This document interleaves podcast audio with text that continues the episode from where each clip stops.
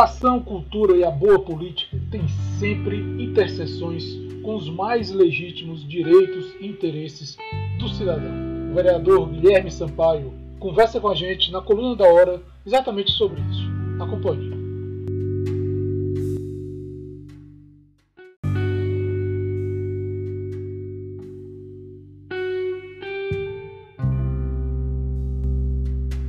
Boa noite a todos. Olha, pessoal, é um prazer muito grande ter vocês aqui na coluna da hora. Estamos iniciando aqui o nosso encontro semanal e hoje a gente tem um, um convidado super especial, uma pessoa é, porque eu tenho o maior respeito e tenho acompanhado com muita atenção a atividade política dele. É o vereador Guilherme Sampaio. É, Guilherme Sampaio já está no quinto mandato, já foi secretário de Cultura do Estado do Ceará. É um, um parlamentar, um político que tem uma atuação muito forte no campo da educação, também no campo da cultura. Eu disse agora há pouco que ele já foi. É, Guilherme já chegou aqui, inclusive. É, já foi secretário de Cultura do Estado do Ceará e tem uma participação muito atenta e muito intensa nas lutas da juventude, nas lutas é, que são muito próprias das camadas sociais mais desassistidas. Eu vou fazer aqui um convite então para que o Guilherme chegue junto aqui. Convite feito.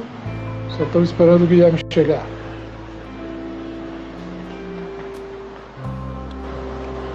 Olá, vereador Guilherme, que prazer ter você aqui na nossa coluna da hora. Tudo bem, Guilherme? Como é que tá essa luta? Como é que tá a atividade? Na Praça do Ferreira, ao lado da coluna da hora, batendo um papo com você. Pois é, o coração da cidade, né? O coração da cidade. Essa nossa coluna da hora ela tem muito a ver com a atividade jornalística, afinal de contas acaba sendo também uma coluna. Tem a nosso, o nosso querer, nosso gostar da nossa cidade e tem também, claro, a atenção ao momento, esse momento que a gente vive, que são momentos tão intensos, né? Nós estamos passando por tantas dificuldades em tantos campos, em tantos setores. Eu queria começar a nossa conversa, Guilherme, é, já tratando de um, de um tema no qual você, é, a gente pode dizer que você é mestre, você é professor, educação. Você é um, um parlamentar muito atento às questões educacionais. Eu te pergunto, que tipo de, de educação nós estamos construindo, nós, sociedade, estamos construindo nesse momento de pandemia, nesse momento tão delicado? Bom, Roberto, primeiro, muito obrigado aí pelo convite. É um grande privilégio conversar com os privilégio nosso. que te acompanham na coluna da hora. Esse é um tema primordial eu diria por vários aspectos. O primeiro deles, mais geral, diz respeito ao fato que essa pandemia do entendimento nos convida a revisitar todos os conceitos estruturantes da nossa vida em sociedade. Ela evidencia, pela crueldade das suas consequências, todos os desequilíbrios do campo do sistema econômico, do sistema político, e que ficam explícitos diante dos números que constituem uma verdadeira tragédia, especialmente no país é, que não precisava passar por isso e que, infelizmente, haja vista a negligência genocida do governo federal, está enfrentando esse drama que é o Brasil. Então, eu acho que essa pandemia nos convida a todos a reinventarmos a maneira como fazemos política, reinventarmos a maneira como discutimos a organização do sistema econômico, a lógica econômica, é um absurdo Roberto, nesse, nesse momento, existirem países como os Estados Unidos, como a Grã-Bretanha, que tem estoque de sobra de vacinas, e outros tantos, não falo nem do Brasil, que está precisando de muita vacina, mas outros tantos que nem começaram ainda esse processo de vacinação, como é o caso dos países africanos. Isso evidencia uma distorção gravíssima. Né? Tem falado os, os elementos que tornam muito explícita toda a forma de desigualdade que, existe no planeta, a questão ambiental e tudo mais. É uma maneira de um momento de repensar os nossos conceitos no que diz respeito à relação com o meio ambiente, ao sistema produtivo e, obviamente, chegando no tema que você nos provoca, é um momento também de repensar as nossas práticas, os nossos conceitos em relação à educação. De que maneira nós temos construído no processo educacional na formação de cidadãos, que é o objetivo básico de qualquer processo educacional, a compreensão de que nós fazemos parte de um corpo só. Isso que a pandemia está nos ensinando. Nós somos uma coisa só com o planeta, nós somos uma coisa só com o outro e não existe saída para a humanidade se nós não partirmos desse pressuposto. De que maneira os nossos projetos pedagógicos estão é, formando essa compreensão nas crianças e adolescentes que têm a tarefa de superar os obstáculos que nós estamos vivenciando hoje nas próximas gerações. Essa é uma questão fundamental e eu diria que uma primeira aproximação assim genérica da provocação que você me faz. A segunda questão pois é, diz respeito. A segunda eu, questão eu, eu, eu, diz respeito. Foi não, foi não. Não, desculpa, continuando. É porque eu, ia te perguntar justamente sobre a questão da transformação que a educação permite, a educação como um elemento transformador, um elemento para é, derrubar barreiras ou, ou, desfazer esses abismos sociais que existem, você até citou, né? Então, a gente tem que nesse momento recuperar a memória de pessoas que nos inspiraram a refletir sobre a prática educacional, como Paulo Freire. Então, qual era a grande mensagem do Paulo Freire? Né? Qual era o grande gesto político do Paulo Freire como educador? Era contextualizar o processo educativo é, no ambiente e nos desafios, nas situações de vida que eram vivenciadas por professores e alunos e entender que esse processo era um processo de alimentação recíproca, não era um processo de comunicação do professor para o aluno somente, despejando conteúdo para fazer uma prova, passar e fazer um concurso. Isso não confere estabilidade a ninguém, a ninguém. A segurança que as pessoas imaginavam ter, essa pandemia destruiu por completo as nossas referências de segurança. E o que apontam aqueles que sinalizam os cenários dos anos vindouros, os think tanks, os pesquisadores, é que nós podemos enfrentar pela frente muitos desafios similares ao dessa pandemia. Então, esse momento nos convida a repensar esses conceitos fundantes sobre os quais se dá o processo educacional. O processo educacional não pode continuar formando é, pessoas simplesmente para consumirem, para competirem ou para tentarem vencer, entre aspas, na vida, com base no paradigma que está levando o planeta à destruição e a humanidade a perder milhares de vidas em função das opções feitas até, até aqui. O processo educativo ele precisa ser radicalmente repensado. Eu defendo que na volta às aulas, e é esse ponto que eu ia emendar agora na sua questão, eu defendo que na volta às aulas, a primeira atividade que os professores possam conduzir com seus alunos seja um processo de tomada de consciência, metodologia de tomada de consciência sobre o que se passa nesse momento, como nós estamos vivendo esse momento, como nós estamos nos sentindo, quais são as lições que nós estamos aprendendo com essa dor, com a distância, com a falta, com o medo, com a angústia, com a desesperança e quais são os aprendizados, quais são as opções que a gente tem que fazer daqui para frente. Isso vale. Mas essa pra... tomada de consciência, essa toma, desculpa, Guilherme, essa tomada de consciência, ela nos obriga a esperar que haja um necessário, um é, é, inquestionável conflito, porque me parece que conflito já existe dentro do sistema educacional. Está muito claro, a gente vê alguns parlamentares, inclusive, que ocupam tribunas que questionam, por exemplo, Paulo Freire, tem gente que quer tirar do Paulo Freire, isso em outros campos, é, o título de, de patrono da educação brasileira. E eu, eu pergunto, a gente vai passar por um necessário conflito? É, é, é, é necessário, é indispensável esse conflito? Olha, Roberto, eu, eu, não é uma visão poliana, não, certo? Mas eu estou entre aqueles que consideram que o que nós estamos enfrentando agora de um modo muito hostil, esse conflito que você se refere, né? essas, essas posições radicalmente, diametralmente opostas, essa agressividade que se manifesta na defesa dessas posições, essas visões diferentes de mundo, de projeto de desenvolvimento, elas sempre existiram. Sempre existiram. A diferença é que com o aprofundamento do processo democrático no país por diferentes governos, não só os governos do meu partido, e com as experiências também do governo do meu partido, aquelas, aqueles segmentos da população que eram mais favorecidos com esse status quo, com os valores que predominavam na estrutura da sociedade, se viram na necessidade de se organizar politicamente, de elegerem os seus porta-vozes, de disputarem politicamente, mas essas posições sempre tiveram aí. Essa, esse ódio sempre fez parte da nossa política. A diferença é que no passado o Estado legitimava esse ódio. Basta ver quantos séculos a escravidão foi, foi legitimada pelo Estado. Basta ver que até hoje a humanidade excessivamente é, preconceituosa, violenta e discriminatória continua orientando boa parte das ações policiais do nosso país.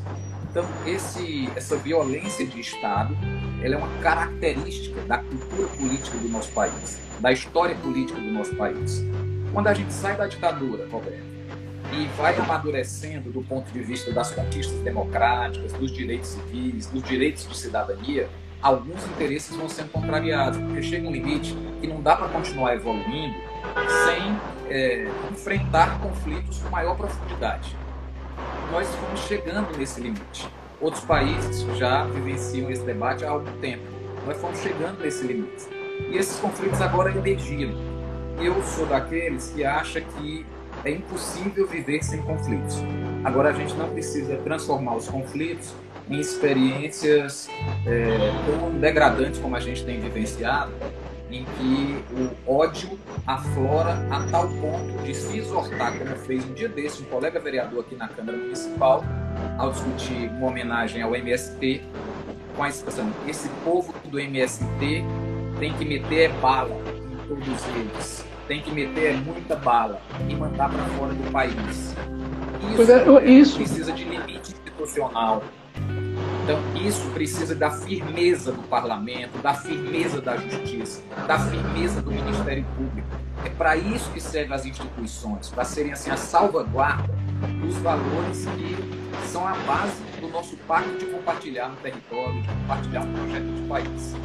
É, e tem um ponto que a gente considera assim. É, é que agrava a situação desse tipo de fala é o fato de que a, a, a política é uma das principais plataformas para o diálogo, e o diálogo é a melhor plataforma que eu posso dizer para o convívio social, para a harmonia social.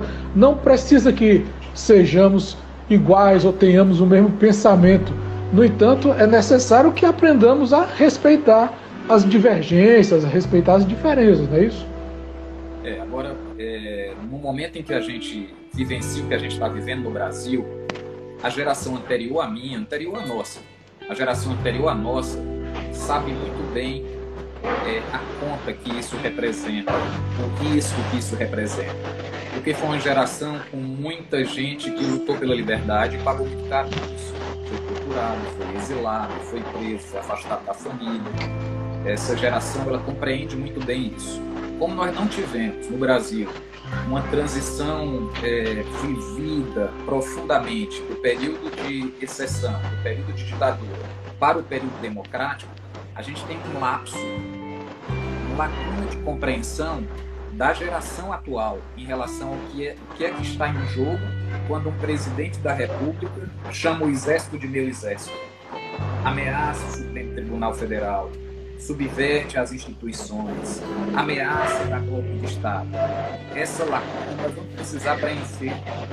O país precisa elaborar o seu passado para pisar num solo seguro e construir o seu futuro. Como nós não é fizemos isso adequadamente, né, nesse momento, as instituições que estão em processo de consolidação democrática, vamos lembrar que acabou um dia desse a ditadura militar, do ponto de vista histórico, né? Sim. As, as instituições precisam ser fortalecidas e eu acho que a gente está nesse caminho agora. Os passos mais recentes caminham para reverter esses desvios institucionais, quer seja de Congresso, de Parlamento, de Ministério Público, de Judiciário, é, e as instituições precisam ser fortalecidas para dar limite a esses arroubos reacionários. próximo. A, a, nossa forma de escrever a história, que me parece uma forma tanto falha, até porque me parece que as próprias instituições não se preocuparam muito com a, com a fidedignidade da, da, da história, a história, é, favorece esse tipo de distorção, vamos dizer assim. A gente vê então gente, o próprio presidente da República querendo reescrever a história da ditadura militar, um, uma pessoa que quando era deputado chegou a dizer que defendia a tortura, que achava que é, 30 mil pessoas morrendo numa guerra civil seriam pouca gente, e de fato é na perspectiva dele que 450 mil pessoas já morreram é, é, nessa guerra que tem sido vencida pelo coronavírus e pela omissão. Eu te pergunto, a nossa forma de escrever a história permite esse tipo de distorção, Guilherme? Bom, a gente conhece muito uma expressão, né, Roberto, que é assim: a história é contada pelos vencedores. Então, num dado momento do nosso processo político, a história foi contada pelos vencedores do momento, né? E os vencedores daquele momento se utilizaram do autoritarismo para imprimir o projeto político de país que entendiam é, ser o correto, ou era do seu interesse. Né? Então isso omitiu durante muito tempo é, a verdade dos fatos. Eu lembro que eu acho que eu tinha uns 14 anos, Roberto, um dia desse estava lembrando disso. Aliás, o pessoal que está passando na sua timeline dizendo convoque JF, contem comigo para a gente convocar eles. o pessoal tem sempre esperando para ser admitidos, né? Eu estava lembrando um dia desse, Roberto, quando eu tinha acho que uns 14, 13 anos ou menos, não sei. Foi lançado o Brasil Nunca Mais, aquele livro, né, organizado, acho que pela, pela, pela pela Arquidiocese de São Paulo. De pelo... São Paulo, o Arnes tinha uma contribuição grande na organização o... disso, né? Exatamente. Henri Sobel estava junto também. Uhum. Então eu Sim, acho que eu li Rabino. esse livro, eu posso estar equivocado, mas eu acho que eu li com uns 13, 14 anos, 15, por aí, certo? E eu fiquei assim, absolutamente. É um livro muito pesado, né? Que é a narrativa dos processos de tortura na ditadura militar. E eu fiquei profundamente chocado com, com as narrativas que ali estavam colocadas. Isso exerceu uma influência muito decisiva na maneira como eu compreendia a história. Mas aquilo era uma situação, era um ponto totalmente fora da curva. A experiência que eu tive, porque eu nasci em 1970, no meio da ditadura militar. Então a experiência que eu tive de ter acesso a esse tipo de literatura, de, de registro, né? de dialogar livremente em casa, né? com pessoas com capacidade crítica da realidade. E formando essa compreensão é um ponto completamente fora da curva. Então, do ponto de vista da formação oficial, nas escolas do momento, ninguém discutia isso. Ninguém podia discutir isso. E ninguém sabia que ninguém podia discutir isso. Com a redemocratização, essa, essa história começa a ser recontada. Né? E há esse soluço antidemocrático. Eu gosto de pensar assim: nós estamos vivendo um soluço antidemocrático em função de, de uma tentação autoritária que caracteriza o processo político brasileiro, de desvirtuamento das instituições após um resultado eleitoral adverso nas eleições de 2018, quando a presidenta Dilma, 2014, né? quando a presidenta Dilma 2014. vence as eleições, Foi eleito. e ali começa um processo Sim. de estabilização, né? pelo candidato derrotado, pelas forças derrotadas, e aí vai ladear Eduardo Cunha, pautas bombas.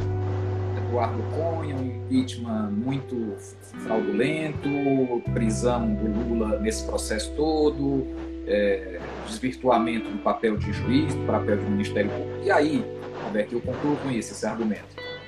Quando você é, fragiliza as colunas que sustentam a democracia, não tem jeito. O que vem depois é pior. O que vem depois é a consequência dessa fissura, dessa fratura. Felizmente, a gente está num momento é, em que nós já caminhamos alguma coisa e há uma resistência exercida pelos meios de comunicação, exercida pelo próprio Congresso Nacional, independente da composição do Congresso Nacional, algum nível, né, pelo menos um nível mínimo de, de resistência, embora o Congresso já devesse ter aprovado esse, iniciado esse processo de impeachment, algum nível de resistência do, na, na justiça, especialmente exercida pelo Supremo Tribunal Federal, muitos membros do Ministério Público, acho que majoritariamente também. Né? Então, nós temos instituições que estavam avançando e começam a dar limite para isso. E as consequências terríveis dessa pandemia explicitaram o que estava em jogo, ou seja, 450 mil mortes é a conta dessa opção política desastrada é, feita numa circunstância que surge com a fragilização das instituições. Nós estamos fazendo esse caminho de volta, Roberto, eu acredito nisso. É, ju é justamente a isso que eu quero me referir também, Guilherme, porque quando, quando você coloca que as instituições, as pilastras, as colunas que sustentam a democracia, elas são fragilizadas, sustentam também essas colunas, é, vamos dizer assim, a eficiência do país, do Estado, é, é considerando todas as instituições.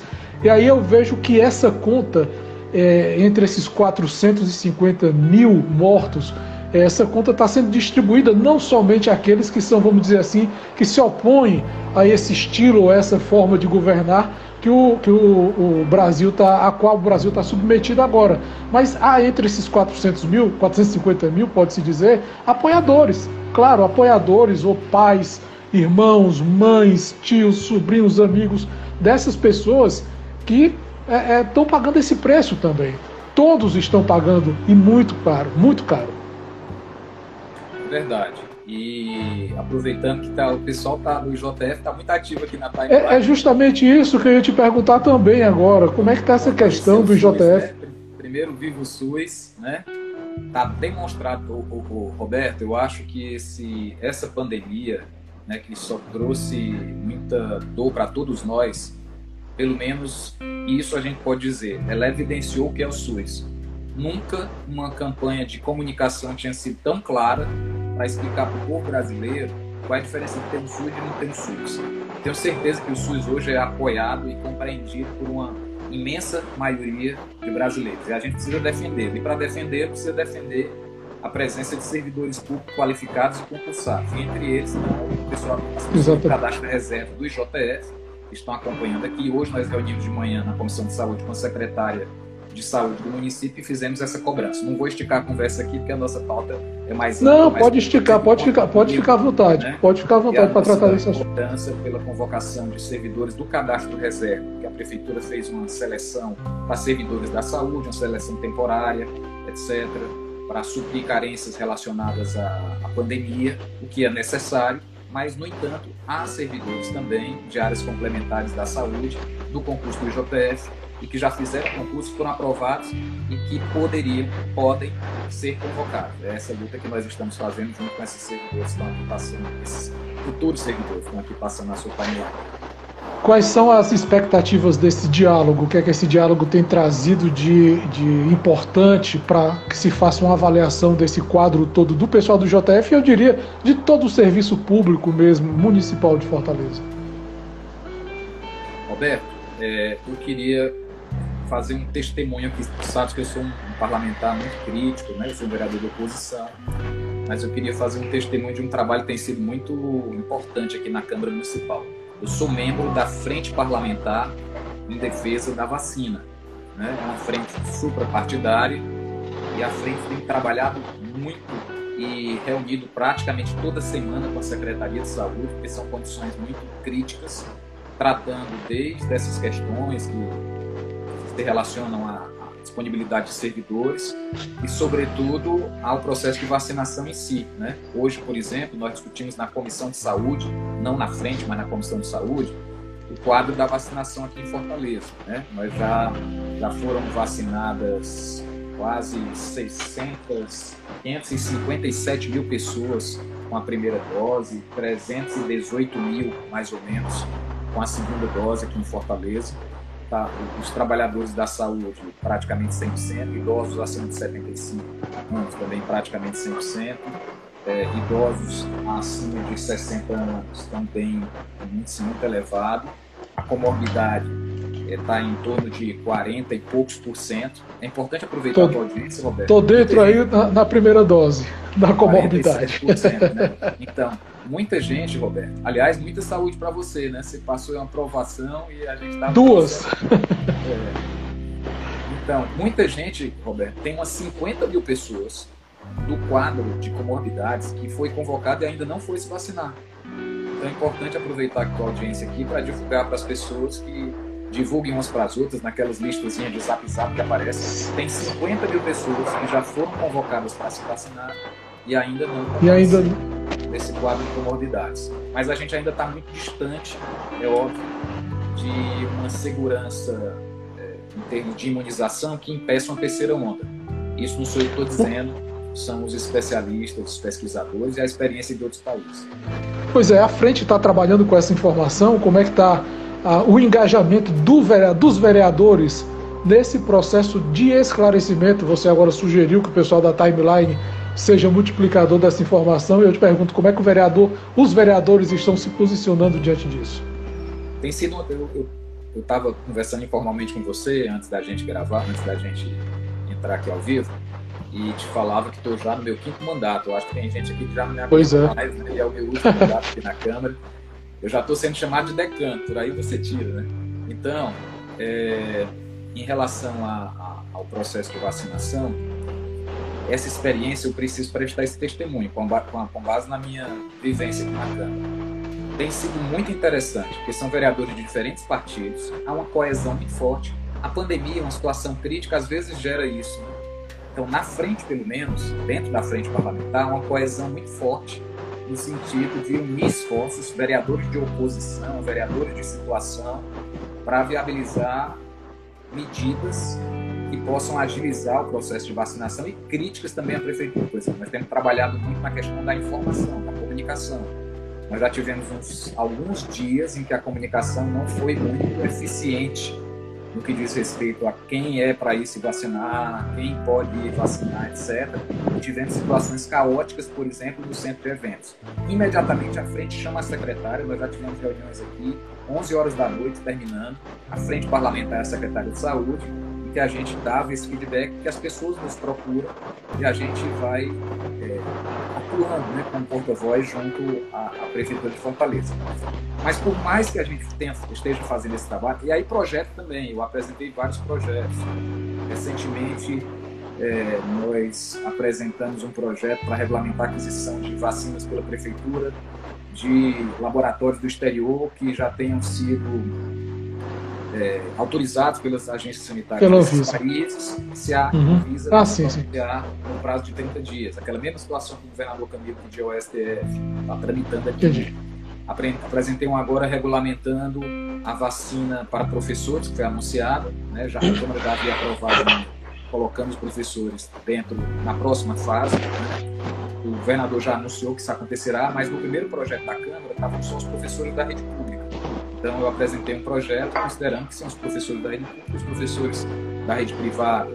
Apresentei também um que trata da testagem periódica de 14 em 14 dias dos servidores que estão em atendimento essencial. Então, não só com projetos, mas nessa interlocução, a frente parlamentar tem, tem trabalhado bastante. Mas isso não supera o problema essencial, né, Roberto? Desde setembro, a Pfizer faz proposta para o governo federal e o governo federal não avançava na compra de vacinas. Em novembro, o governo federal internamente discutia uma minuta de medida provisória, onde seria incluída aquela cláusula da garantia que as consequências de efeitos né, adversos seriam assumidas pelo uhum. governo Pfizer. O governo federal internamente já tinha minuta e é, envia em dezembro só, isso começou em setembro, né, do ponto de vista já de fechamento, que em maio já tinham tido conversas. Aí em dezembro mandou medida provisória sem essa cláusula. O senador Randolph emenda com essa mesma cláusula que era do projeto do governo e o governo derruba a emenda. Só mais na frente, por iniciativa, em março, por iniciativa do Congresso, do Senado, é que se aprova um projeto com essa cláusula que permite a aquisição de vacinas da Pfizer.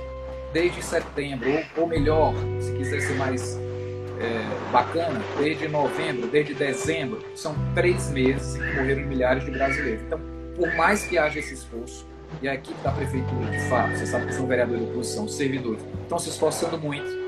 A frente também está fazendo esse trabalho. mas é preciso que se apure essa responsabilidade. Essa CPI é isso. tem que cumprir o seu papel.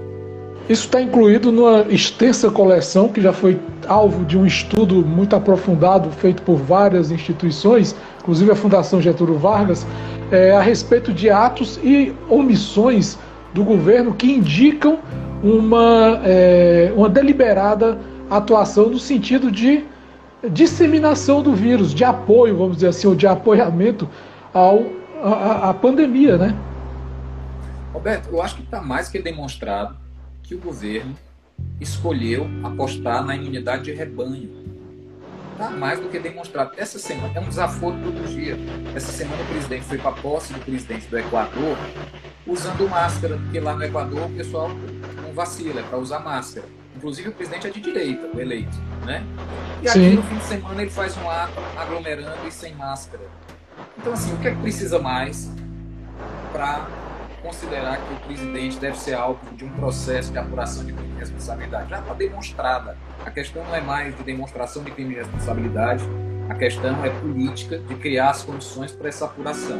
E que infelizmente Qual é a avaliação? não correspondeu a essa expectativa. Qual a avaliação que você, como político, faz da CPI do Senado? A CPI, o pessoal chama de CPI da Covid, eu tenho chamado de CPI do genocídio. Qual é a avaliação que você faz desse, dos trabalhos da comissão, do que a comissão tem apurado? Com todos os limites, até aqui, tem sido o mais importante instrumento político para dar voz à sociedade brasileira com relação ao clamor por justiça, para não dizer o clamor por socorro.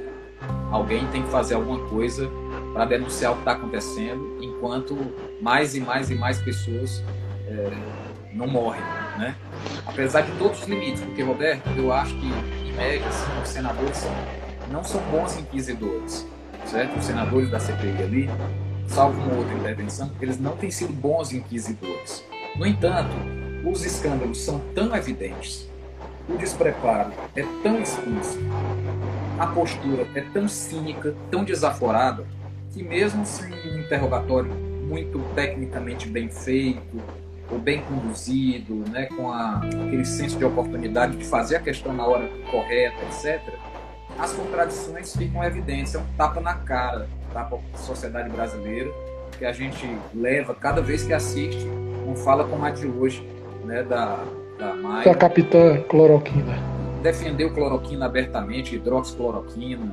Acho que você publicou algo sobre isso, inclusive vídeos dela, né? Com certeza. É, é a, a, doutora Mayra, ela se, ela se confronta, inclusive, com as autoridades internacionais é, que tratam desse tema, que têm tratado desse tema, infectologistas, técnicos do setor, que têm mostrado por A mais B em vários estudos, muitos estudos, que cloroquina, hidroxicloroquina, ivermectina não tem é, é, ação, eficácia nenhuma no combate ao coronavírus, né?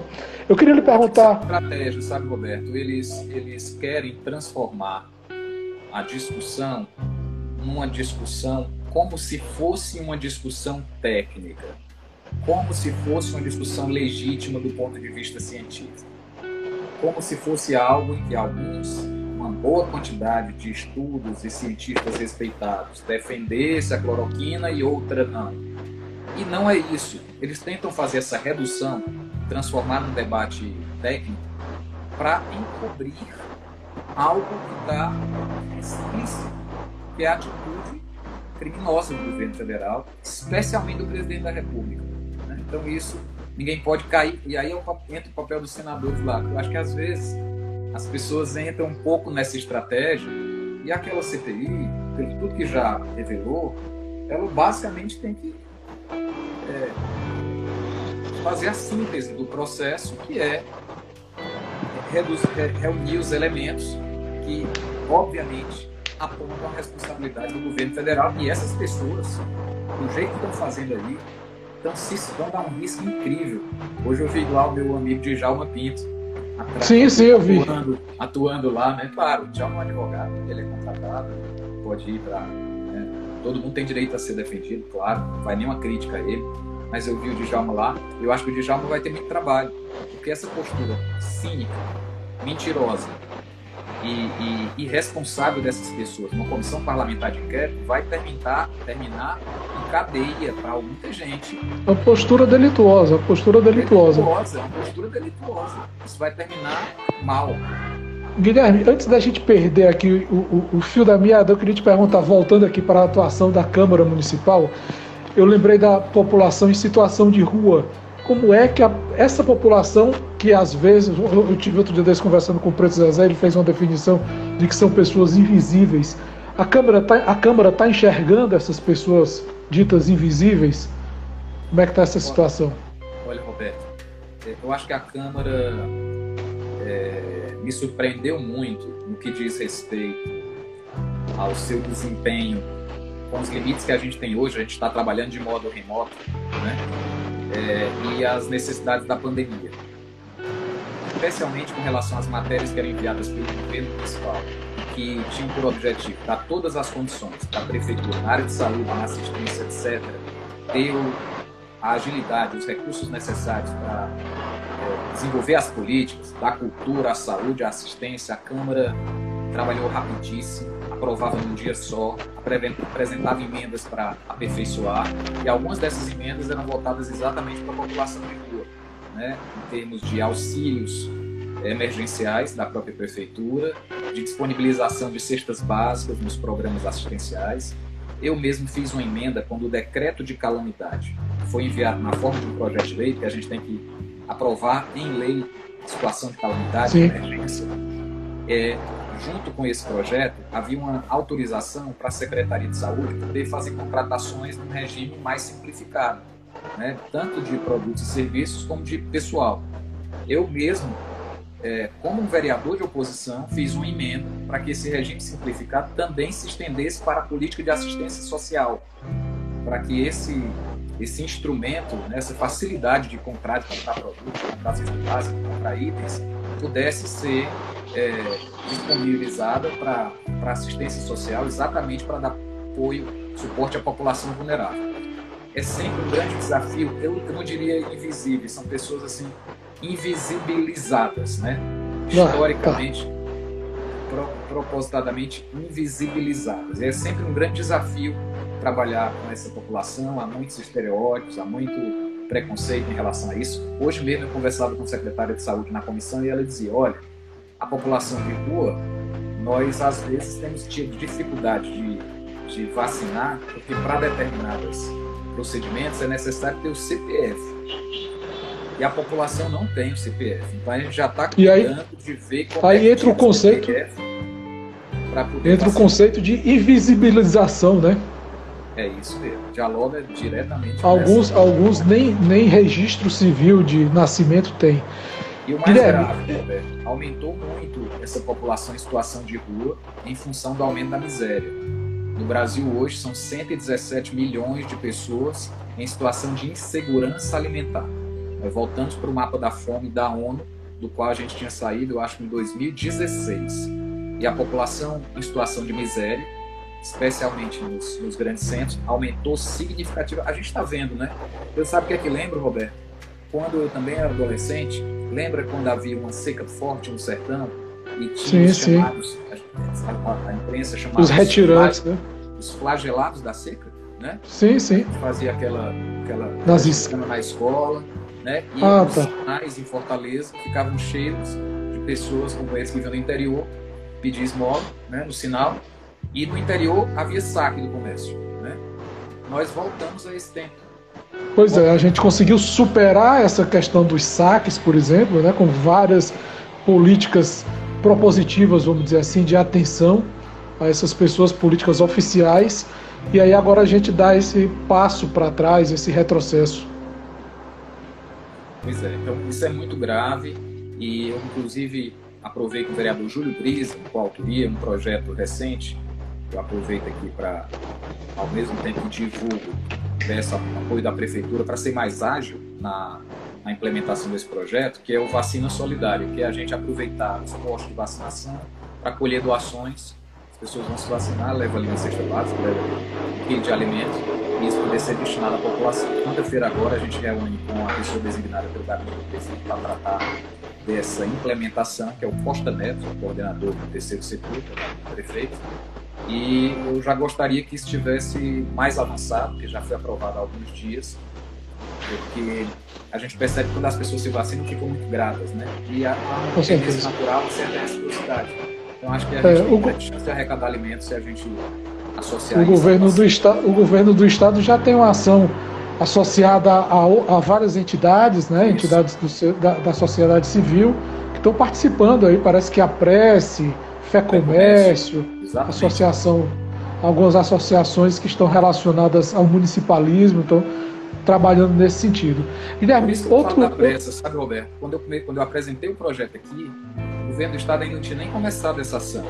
A Fé Comércio, inclusive, nos procurou para se colocar à disposição para ser parceiro. Passou o tempo, aí nós aprovamos a matéria, aí demora um tempo para sancionar, depois para ver quem vai cuidar. É, então eu espero que essa semana a gente haja mais agilidade nessa definição. A gente há pouco tempo, há pouquinho tempo a gente falou sobre é, sobre o momento de 2016, 2000, a partir de 2013, na verdade, aquelas manifestações contra a gestão da, da presidenta Dilma. É, a gente falou também da prisão do Lula e eu te pergunto, hoje, nesse momento agora, o PT está fazendo um esforço hercúleo, titânico, no sentido de se reconstruir, se, se, se reposicionar ou se reerguer é, diante de todos esses, ba todos esses baques que foram sofridos. No município de Fortaleza, como é que está esse trabalho, como é que está a perspectiva de reconstrução do PT? Roberto, nós três semanas, quatro semanas, aprovamos, inclusive, na executiva do partido, talvez nem todos os seus seguidores saibam, eu sou presidente do PT Fortaleza, né? Então nós aprovamos uhum. na executiva do partido uma agenda de tarefas políticas para 2021, estruturadas em quatro eixos. O primeiro eixo de, de eixo é a jornada Paulo Freire, que é exatamente a, o estímulo, a formação de educadores militantes, educadores políticos, e que organizarão núcleos de base do PT no território, na sua categoria, por afinidade. São núcleos de estudos, vivências e lutas. É um projeto nacional. Como nós tínhamos, inclusive, no início, na fundação do Partido dos Trabalhadores. Ele era muito composto por núcleos de base. Até pouco tempo atrás, eu coordenava um que é a Casa Vermelha, inclusive. Casa Vermelha, sim. Estamos formando no Brasil milhares de educadores militantes, um curso virtual, na metodologia freiriana, para organizar núcleos de base baseados em estudos, vivências, trocas de vivências e lutas. Às vezes é um núcleo de base do bairro, às vezes é um núcleo por categoria. Tem uma, algumas pessoas próximas a mim que estão organizando um núcleo de é, academia e resistência. São professores universitários, alguns que já militaram, outros não estão se reunindo para debater política, conduzir associações para a universidade e tudo mais. E por aí vai. É, o segundo eixo é cuidar do PT, diz respeito a tarefas organizativas nossas, a formação dos nossos coletivos de juventude, de mulheres, é, de negros e negras, da população LGBT, os debates desses coletivos, de educação, de saúde, de cultura, né, entre outras tarefas terceiro eixo diz respeito ao PT e à cidade, a maneira pela qual nós vamos dialogar, engajar simpatizantes, militantes no debate dos grandes temas. Já te adianto no próximo 14 de junho a gente vai fazer uma grande plenária é, virtual, que é a primeira de inauguração desse eixo, PT e a cidade. O quarto eixo é o PT Solidário, que é um conjunto de ações solidárias que a gente está estimulando a militância a desenvolver é, nas comunidades de Fortaleza. Então, a gente está com uma intensa agenda de mobilização, organização política, para entender que esse é um momento estratégico de resistência ao governo Bolsonaro, de constituição da base política, né? da compreensão que é preciso reagir, derrotar esse projeto que está aumentando a miséria, que não garante um auxílio emergencial de 600 reais dia, mesmo tempo ainda convive com o aumento da inflação, com o aumento do desemprego e, sobretudo, é, é cúmplice né, desse genocídio todo. Então, nos organizarmos politicamente para retomar um projeto democrático, um projeto que tem como eixo prioritário o combate às desigualdades é, discutindo com a população em 2022. Então, uma intensa agenda política do PT Fortaleza que está em curso. De fato, é muito preocupante quando você tem um governo que elegeu como inimigo o conhecimento, a ciência, a própria democracia, né? A gente vê que é, o presidente da República tem feito várias manifestações. Uma ele foi reclamar que o livro tem muita coisa escrita e isso não era bom. Depois ele é, apareceu reclamando da ciência, que os cientistas é, é não correspondem à realidade da, da, da, das necessidades da luta na cabeça dele contra a Covid, e isso na cabeça dele é, é a cloroquina. Então a gente tem uma, uma, posição negacionista extremamente preocupante. Agora eu te pergunto, vou saindo aqui desse campo um pouquinho, ou muito aliás, e eu te pergunto, você falou para a gente que está entrando, está no teu último mandato, está considerando esse o teu último mandato de vereador. O que, é que a gente pode esperar da atividade política do Guilherme? Vai tentar outro posto, vai para tentar outro mandato, outra casa legislativa, vai para a militância? Como é que está se projetando o teu futuro político? Alberto, a primeira decisão é que eu continuo militando na política, eu tenho vocação não só para a política, mas para o serviço público. Sou filho de dois servidores públicos de, de carreira e passei a minha juventude dizendo que não ia ser servidor público para depois entender que a melhor contribuição que eu posso dar é nessa condição. Então, a minha vocação está muito consolidada e eu continuo como militante político, dentro de um projeto não militante de limpeza, não uma, uma promoção individualista, isso não faz a minha cabeça, né? mas dentro de um projeto que se abriga no ideário do Partido dos Trabalhadores. Né? É, aqui na Câmara, eu já venho amadurecendo essa reflexão desde a última campanha.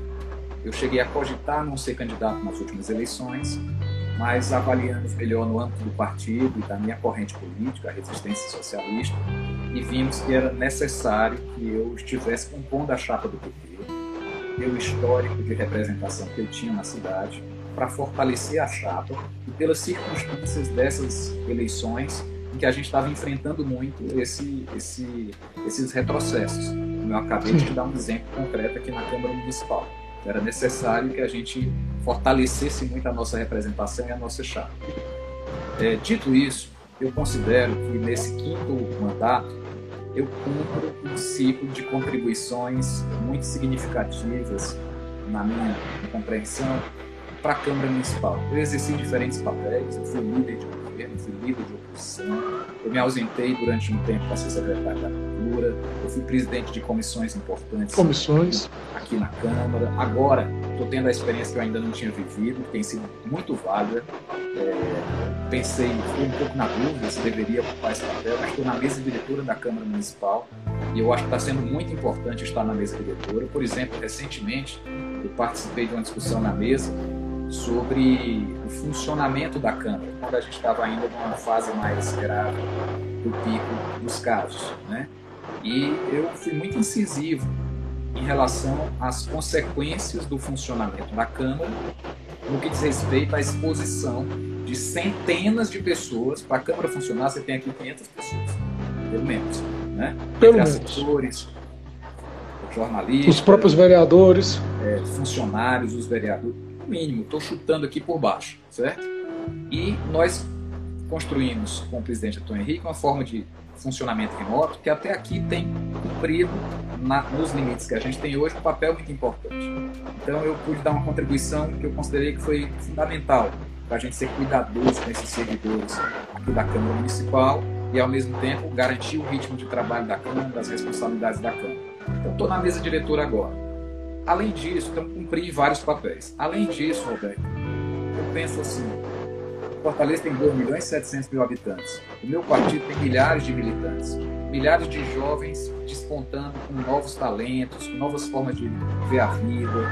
Essa diversidade, ela precisa é, ser representada na bancada. Por melhor parlamentar que você possa vir a ser, o que as pessoas possam achar, possam achar que você é, o novo, como disse o poeta, sempre vem. E quando a gente não Olha, percebe isso, ele vem mesmo sem a gente querer. Então eu. Uma experiência. uma experiência fechar. coletiva. Tá, tá. Sou, em função dessa percepção, eu fui amadurecendo essa decisão. Serei pré-candidato a deputado estadual nas eleições do ano que vem. Sou pré-candidato a deputado estadual e essa, esse deve ser meu mandato despedido da Câmara Municipal, independente de qualquer coisa.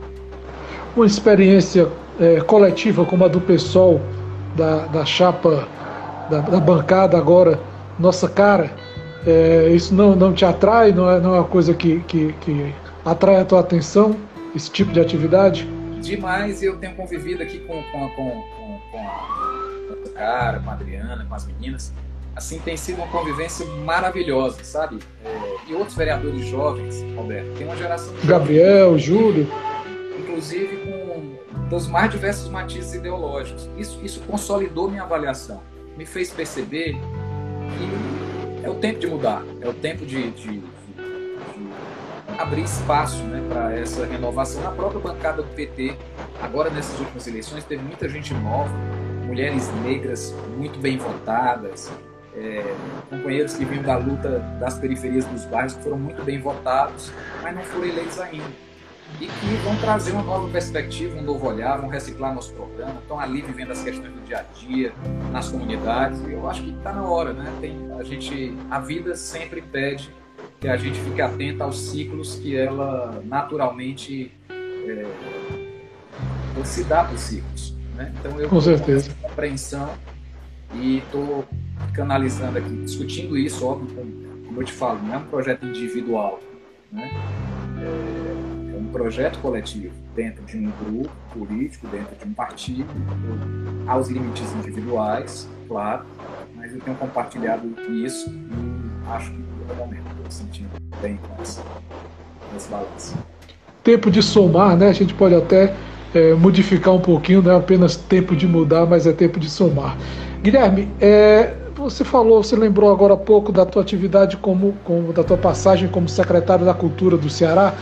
E eu te pergunto como é que está é, chegando na Câmara, como é que está chegando é, nos parlamentos a luta do agente cultural, do profissional de cultura nesse momento que é um momento tão complicado, tão complexo para eles. Muitos, muitos, muitos perderam é, a, a possibilidade, a perspectiva do trabalho, perderam o trabalho mesmo. Como é que está essa luta aí? Alberto, olha, você inclusive é um militante aí dessa área, né? Já discutimos algumas vezes sobre isso. E é muito grave o que as consequências da, econômicas da, das restrições sanitárias da pandemia para os artistas, para os produtores culturais é gravíssimo, né? E especialmente num setor que historicamente nunca foi brindado com a valorização devida pelo Estado, pelos orçamentos, pelas políticas públicas. Tem havido respostas do poder público, a Lei Aldir Blanc foi uma resposta, nós aprovamos aqui a versão municipal, né? nós aprovamos... A, a Lei Aldir Blanc... A Lei Aldir Blanc foi fruto da mobilização intensa da classe artística. Né? Isso, Inclusive, o mérito é da mobilização da classe artística, que tem cumprido um papel político fundamental desde o bloco parlamentar que instituiu. É importante fazer esse, esse registro.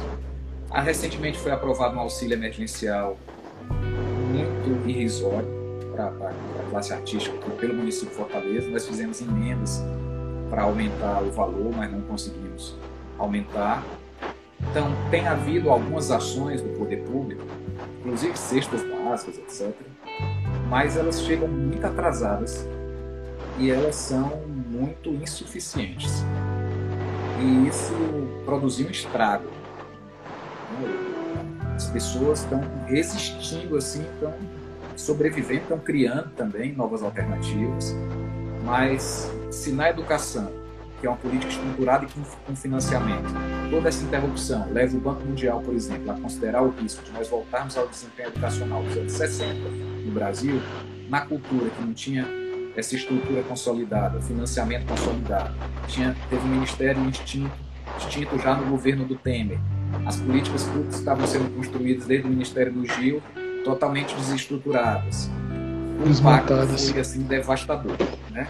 Felizmente, como tudo na vida, a gente tem uma, um broto, que é a grande mobilização dos artistas, que naquele momento conquistaram a Lei Aldir Blanc e agora estão discutindo um outro projeto importante que é a lei é, que vai ser batizada com o nome do nosso recém-falecido Paulo, humorista que faleceu recentemente. Né? Paulo Gustavo. Paulo Gustavo, perdão. É isso, do Paulo Gustavo. Então, está tramitando no Congresso Nacional um projeto que destina 4 bilhões para a cultura e a mobilização é similar à que aconteceu na Lei Aldir Blanc e é mais uma, uma amenização. Né? Vamos torcer para a terceira onda ser amenizada em função do progresso das vacinas. Infelizmente, não dá para ser muito otimista, porque nós estamos caminhando lentamente em relação a isso. E se tem pouca gente vacinada e o vírus continua circulando, é óbvio que com a liberalização das atividades econômicas, daqui a pouco é possível, é muito provável, o risco de é, restringir de novo algumas atividades. Né?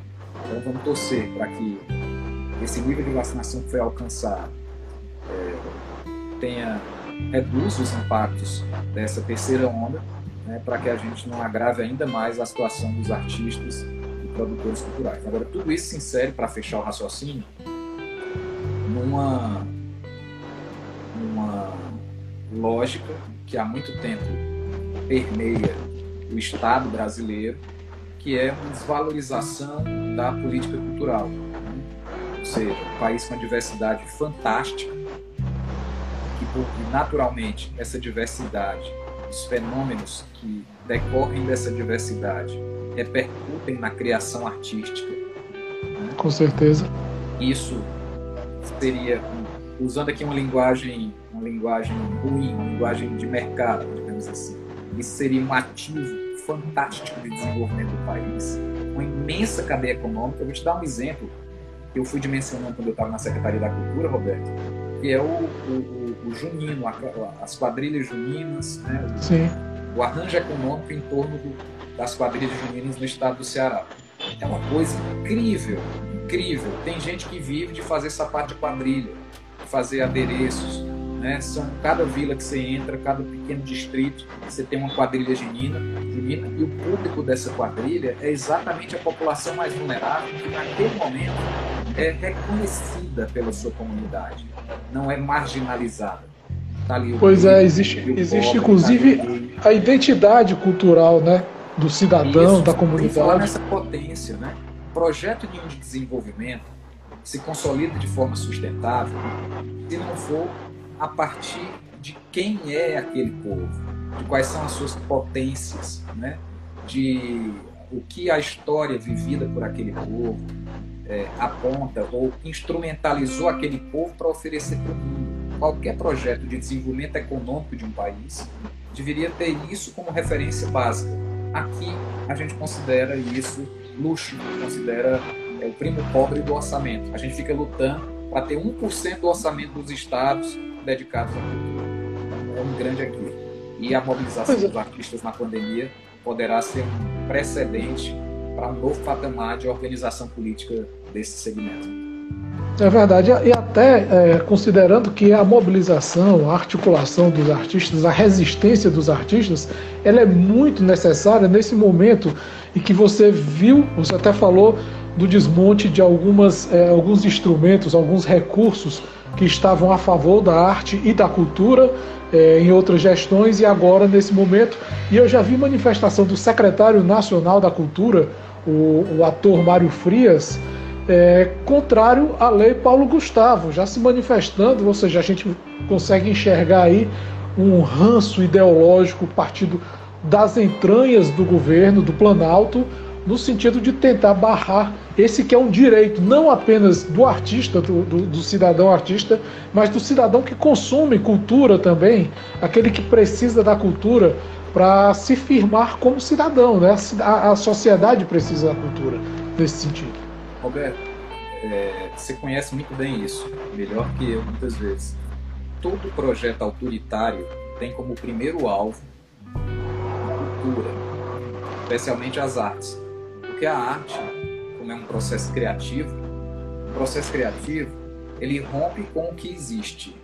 Ele traz algo novo à vida. Trazer algo novo à vida é romper com o que há. O processo Exatamente. criativo, artístico, é naturalmente revolucionário. É naturalmente revolucionário. É naturalmente contestador. É naturalmente é, fora do padrão. Senão ele não é uma criação. Né? Senão ele é só uma reprodução, não é uma criação. Então, todo projeto autoritário tem como alvo preferencial ataque, extingue o Ministério da Cultura de cara, reduz o orçamento. E esse rapaz, que é o secretário da Cultura, como, como secretário, ele é um ótimo galã de malhação. Né? Disso ele não consegue passar, né? É. Bom, Guilherme, eu quero, antes de qualquer coisa, te agradecer muitíssimo essa oportunidade da gente conversar. Eu sei que o tempo é corrido, eu sei que as restrições é, para atividade parlamentar são muito grandes. Eu sei que vocês têm que se virar agora no trabalho remoto, na possibilidade dessas reuniões remotas. E eu sei que você está tirando uma parte do seu tempo para a gente conversar aqui.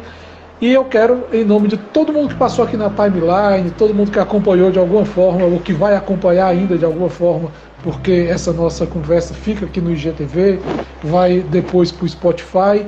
Eu quero agradecer muito a tua participação, deixar o meu abraço, deixar também, claro, o meu apoio a qualquer, atividade, qualquer atividade que venha, é, obviamente, a ser propositiva, a trazer é, ganhos para a sociedade. E nesse momento é preciso muito que a sociedade tenha ganhos, até porque perder muito nós já perdemos. Né? É isso aí, Roberto. Eu que agradeço. Eu, eu, eu organizei aqui, eu tô numa, me tranquei numa salinha aqui na antessala da presidência da Câmara porque tenho reunião com o presidente da, da Câmara agora às 7 horas. Para tá certo aqui essa nossa live. Mas foi muito agradável. Desculpa que eu falei demais aí, tá certo? Não, não, não, não. Contem comigo. É, alguém que está denunciando aqui a violência homofóbica. Né? Nós temos aqui a Frente Parlamentar pelo Direito pela Cidadania LGBT. Eu tive a honra de ser, no meu mandato em 2005, primeiro, criar a primeira frente parlamentar agradecer a todas as manifestações carinhosas aqui e a tua delicadeza na condução desse, dessa reunião, dessa, dessa live, né? Eu espero que a gente tenha outras oportunidades, viu? E a gente está é verdade. como você, num momento como esse, em que a comunicação está salvando vidas, literalmente. Precisamos muito dialogar, sempre precisamos dialogar. Eu acho que abrir o caminho para o diálogo é sempre é uma necessidade, na verdade, é um fôlego, é uma respiração, é uma forma que a gente precisa é, para se manter vivo mesmo, é para sobreviver. O diálogo é sobrevivência.